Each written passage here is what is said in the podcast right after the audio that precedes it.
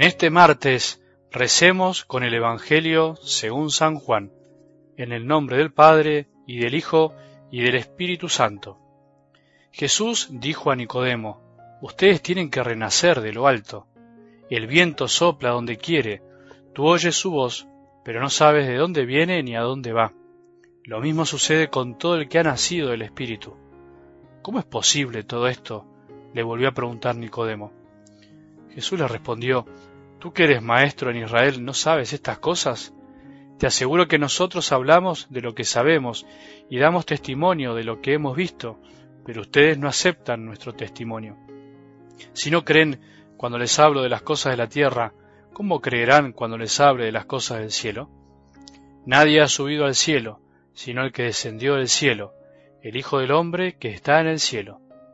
De la misma manera que Moisés levantó en alto la serpiente en el desierto, también es necesario que el Hijo del Hombre sea levantado en alto para que todos los que creen en Él tengan vida eterna. Palabra del Señor.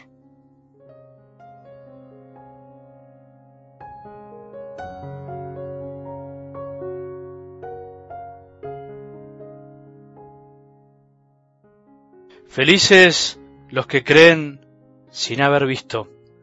Me parece que puede transformarse en la frase de esta semana que nos acompañe en este tiempo en el que parece que vemos cada vez menos. Sin embargo, Jesús está mostrándonos su llaga, su costado, diciéndonos, esta es la prueba de mi amor.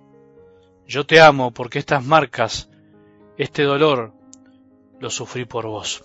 Hace unos días no sé, o alguien alguna vez me preguntó, ¿cómo es esto de que la fe es un don? ¿Cómo es posible que alguien tenga fe y otros no? ¿Cómo puede ser que Dios les dé la fe a algunos y a otros no? Bueno, es todo un tema que supera lo que podemos decir en un audio. Solo me animo a decirte que es bueno preguntarse, cuestionarse. Es bueno cuestionarse con espíritu abierto para poder encontrar respuestas que afirmen lo que creemos, que ayuden a creer mejor. La fe no es para tontos, como decimos a veces, no, no es para tontos. Creer es de inteligentes. Es a veces medio despectivo aquellos que creen que los que tienen fe son medios tontos o no quieren pensar, al contrario.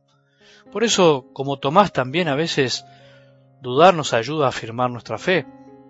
La duda de Tomás se convirtió en un Señor mío y Dios mío. Jesús utiliza todas nuestras debilidades para confirmarnos en la fe, para que creamos más. Sin embargo, retomando un poco lo de recién, en realidad es más lógico poder llegar a argumentar la fe, argumentar que argumentar el sin sentido, el ateísmo. Pero bueno, ese es otro tema. Por ahora es bueno quedarse con lo esencial. No creeríamos en Cristo si no hubiéramos recibido una gracia que viene de lo alto, de arriba, si no hubiéramos sido atraídos por el Padre. Así lo dice Jesús. Nadie viene a mí si mi Padre no lo atrae. Eso quiere decir que el impulso interior para acercarnos a Jesús viene como don. Ahora, la respuesta a ese impulso depende de nuestra libertad, de nuestra elección, que de alguna manera nunca es definitiva, nunca podemos decir ya está, ya creo en forma plena y completa, ya alcancé la meta, ya terminé. Siempre hay que volver a empezar, volver a creer, confiar, decir que sí una vez más, abandonarse más, aceptar más, ser cada día más feliz de la mano de Jesús que nos lleva así al cielo con alegría. Por eso, en algo del Evangelio de hoy, de alguna manera nos ayuda a considerar este misterio increíble, aunque es creíble, aunque parezca contradictorio, el misterio de tener fe. Felices los que creen que es posible renacer de lo alto, nacer de nuevo, volver a empezar. Felices los que creen en estas palabras de Jesús, las palabras que Nicodemo no pudo entender en su momento y que nosotros hoy volvemos a escuchar. Felices los que creen y confían, porque la confianza da felicidad, la confianza en Jesús, la confianza en su palabra nos pone en una órbita diferente, por decir así, porque nos ayuda a despojarnos un poco de toda pretensión de tenerlo todo bajo nuestro dominio, todo controlado, las personas y las cosas, las situaciones, el futuro, el pasado. No, feliz el que es sencillo, el que no es rebuscado, y cree con convicción, sin esperar comprobaciones científicas a todo lo que pasa, aunque la ciencia hace mucho bien, pero eso es otro tema, a todo lo que ve, o sea, buscar todo el día comprobación de todo lo que ve feliz, el que ve más allá de lo que ve, pero en eso que ve descubre cosas buenas, cosas lindas, cosas verdaderas, y no se queda en lo superficial, en lo mundano, en lo feo que se ve de afuera. Jesús dijo a Nicodemo, ustedes tienen que renacer de lo alto. ¿No será que vos y yo también, que nosotros también? ¿No será que nosotros necesitamos volver a nacer de tantas cosas que han muerto en nuestra vida?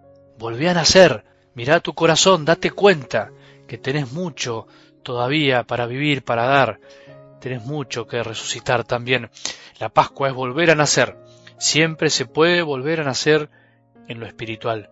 Nunca pienses que estás muerto, no te quedes ahí tirado, no pienses que el pecado te derrotó jamás, jamás con Jesús el pecado nos derrotará. Aunque tengas muchos años, aunque estés enfermo y tu cuerpo no pueda más, lo importante es que no muera tu interior, tus ganas de creer y vivir, de ser feliz, de darte cuenta que tenés a alguien para amar al lado tuyo. Una vez, visitando una señora enferma, postrada, le pregunté cómo se sentía. Me dijo, padre, me duele mucho el cuerpo, pero lo peor, lo que más me duele es el alma.